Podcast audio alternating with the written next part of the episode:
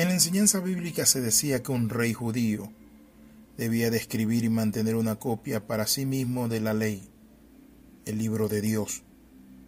Esta copia debía regir y cargar consigo en todo momento. Noten lo que dice Deuteronomio capítulo 17, del 18 al 20. Pero antes le damos la cordial bienvenida a este devocional titulado ¿Cómo se mide la grandeza? Dice la palabra, y cuando se siente sobre el trono de su reino, entonces escribirá para sí mismo un libro, dice una copia de esta ley, del original que está al cuidado de los sacerdotes levitas, y lo tendrá consigo y leerá en él todos los días de su vida, para que aprenda a temer a Jehová su Dios, para guardar todas las palabras de esta ley y estos estatutos para ponerlos por obra, para que no se eleve su corazón sobre sus hermanos, ni se aparte del mandamiento a diestra ni a siniestra, a fin de que prolongue sus días en su reino, él y sus hijos, en medio de Israel. La idea central detrás de este mandamiento era que el rey mantuviera sobre todas las cosas la humildad, pero también que recordara que él estaba para servir al pueblo, en equidad y justicia. Debemos recordar muchas veces que el poder embeleza al hombre, y que como líderes muchas veces o jefe podemos exaltarnos y olvidarnos que estamos allí para cumplir una función. Nosotros no debemos cometer errores, y menos el error de pensar que somos nosotros quien estamos en control de todo.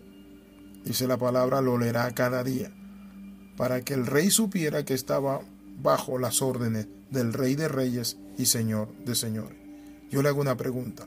¿Todo lo que usted hace lo hace en consulta, en relación con Dios y su palabra. Muchas personas se quiebran la cara porque piensan que la palabra de Dios es para otro día u otros tiempos atrás. Pero quiero decirle, para el cristianismo, la arrogancia es la peor de las características, mientras que la humildad es la mejor. Cuando la Biblia habla y nos habla a nosotros, dice que se buscaba a un hombre conforme al corazón de Dios. Y es ahí donde David fue un hombre conforme al corazón de Dios. ¿Saben por qué? Porque David amó la palabra de Dios. David hizo las cosas, noten esto, de acuerdo a la palabra y cuando muchas veces no la hizo de acuerdo a la palabra, se sujetó con un espíritu humilde, pidiéndole a Dios su benevolencia y misericordia. Cuando leemos en esta porción que el rey necesitaba leer cada día las escrituras, que necesitaba guardarse, no solo él, sino también sus hijos, nos habla de integridad. Pero la integridad para que la alcancemos necesitamos humildad. La humildad es aquello que nos protege para no intoxicarnos con el poder. La humildad te da poder.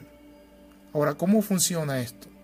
Humildad no significa falta de autoestima, tampoco significa denigración de uno mismo. ¿Qué significa entonces? Para el cristianismo la humildad es un reconocimiento de que hay cosas más importantes en el mundo que mis propios deseos y necesidades. Ser humilde es tener perspectiva, por muy talentoso y capaz que yo sea o que tú seas. Uno es una sola pequeña parte de ese gran universo. Somos un granito de arena. La persona humilde se da cuenta que lo es, mi amigo, Dios todo para él y que nosotros realmente somos hechura de nuestro Padre Celestial. Lo que es correcto es infinitamente más valioso que el servirnos a nosotros mismos. Por eso la humildad te hace endosar los honores, los reconocimientos y éxito y dárselo al que todo lo merece. Miren lo que dice Apocalipsis 5, el 12 al 13. En la versión Dios habla hoy. Y decían con fuerte voz, el cordero que fue sacrificado es digno de recibir el poder, la riqueza, la sabiduría y la fuerza, el honor, la gloria y la alabanza, el amor sacrificial o sacrificial por otro, fue lo que nos enseñó Jesús. Él se sacrificó por amor a otros, no a sí mismo. Por eso es que es sacrificio, porque siempre que alguien se sacrifique es a favor o por alguien. También la palabra del Señor nos muestra a nosotros en Apocalipsis versículo 13 dice la palabra del Señor así. Oí también una voz que decía que todas las cosas creadas por Dios en el cielo y en la tierra, debajo de la tierra y en el mar decían, al que está sentado en el trono y al Cordero se han dado la alabanza, el honor, la honra, la gloria y el poder por los siglos de los siglos.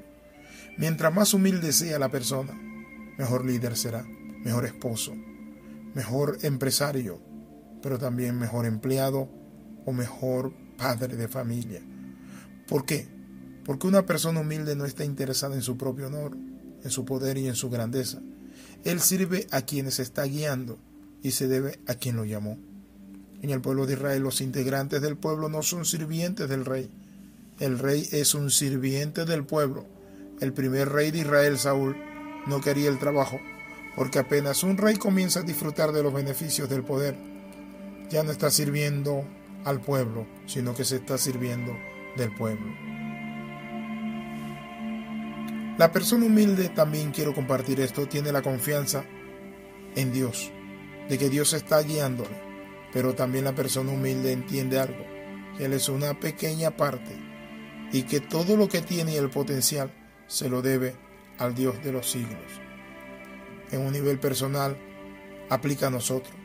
Si eres humilde, entonces vas a vivir de acuerdo a lo que debes hacer en lo correcto, en lo sencillo y en lo práctico de lo que nuestro Padre Celestial manda. ¿Por qué? Porque la arrogancia es una vía rápida hacia la mediocridad. La humildad, por el contrario, mi amigo, pavimenta el camino hacia la grandeza. No es ningún accidente que la Biblia considere a Moisés el más humilde de todos, como el ser humano más grandioso que haya vivido. ¿Por qué? Por su humildad. ¿Por qué?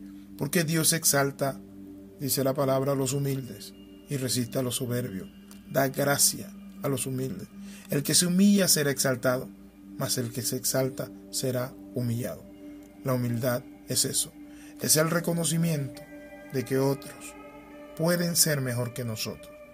Quiero invitarle a orar. Padre, en el nombre de Jesús oramos. Te pedimos que nos des un corazón humilde, sencillo, en el nombre de Jesús. Ayúdanos, Padre. Amén y amén. Escriba palabra de transformación arroba gmail.com. Bendiciones de lo alto.